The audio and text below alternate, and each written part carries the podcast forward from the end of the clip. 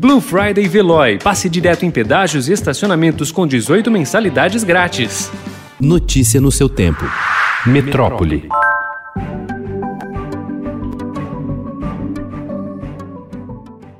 Ao menos 16 milhões de brasileiros que tiveram diagnóstico suspeito ou confirmado de Covid-19 ficaram com seus dados pessoais e médicos expostos na internet durante um mês por causa de um vazamento de senhas de sistemas do Ministério da Saúde. Entre as pessoas que tiveram a privacidade violada com exposição de informações como CPF, endereço, telefone e doenças pré-existentes estão o presidente Jair Bolsonaro e familiares, o governador de São Paulo, João Dória, e mais 16 governadores, além dos presidentes da Câmara, Rodrigo Maia, e do Senado, Davi Alcolumbre.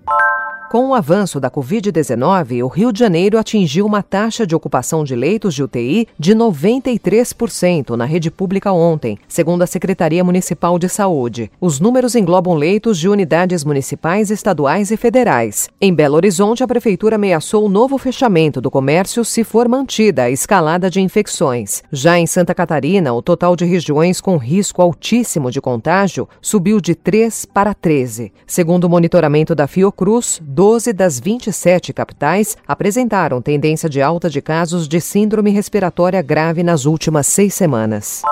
A farmacêutica Pfizer informou ontem que deu início ao processo de registro de sua vacina contra a Covid-19 junto à Agência Nacional de Vigilância Sanitária. O imunizante, desenvolvido em parceria com a BioNTech, tem eficácia de 95% segundo dados divulgados na semana passada.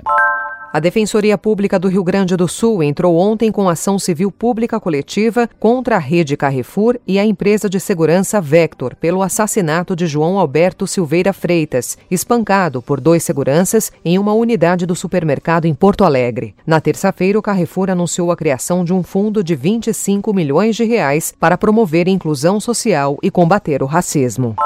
Um grave acidente deixou ao menos 41 mortos e 11 feridos na rodovia Alfredo de Oliveira Carvalho, entre as cidades de Taguaí e Taguarituba, interior de São Paulo, a cerca de 350 quilômetros da capital, na manhã de ontem. O veículo transportava funcionários de uma fábrica de jeans e colidiu com uma carreta que levava esterco. As vítimas foram levadas para várias unidades de saúde da região que tiveram dificuldade de atender a demanda. A apuração preliminar da Polícia Civil aponta que houve falha humana. Foi o quarto acidente rodoviário com mais vítimas no país nos últimos 20 anos. Notícia no seu tempo. Aproveite a Blue Friday Veloy e passe direto em pedágios e estacionamentos com 18 mensalidades grátis. Corre que é por tempo limitado. Garanta o seu adesivo em veloy.com.br barra Blue Friday. Veloy. Piscou, passou.